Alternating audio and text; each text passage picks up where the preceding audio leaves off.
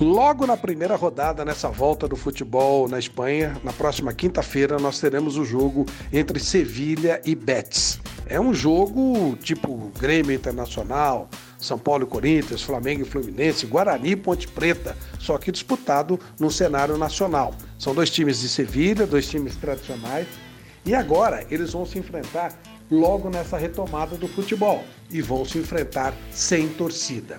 E aí está exatamente a preocupação. Como impedir ou como fazer com que os torcedores não compareçam na região do estádio, estádio Santos Pirruan, onde o Brasil, aliás, jogou na Copa do Mundo maravilhosa de 82.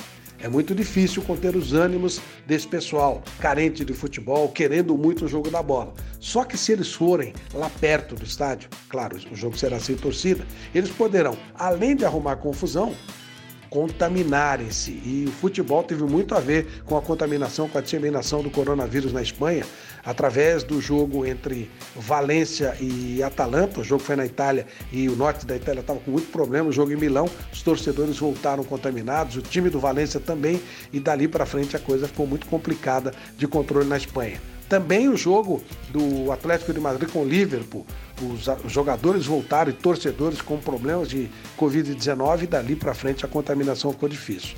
Escolada, a Espanha tem muito medo desse tipo de aglomeração envolvendo futebol. Não será fácil, mas os dois times se uniram, coisa rara, pedindo aos seus torcedores que fiquem em casa. Vamos ver se a consciência dos espanhóis será maior do que o fanatismo pelo futebol.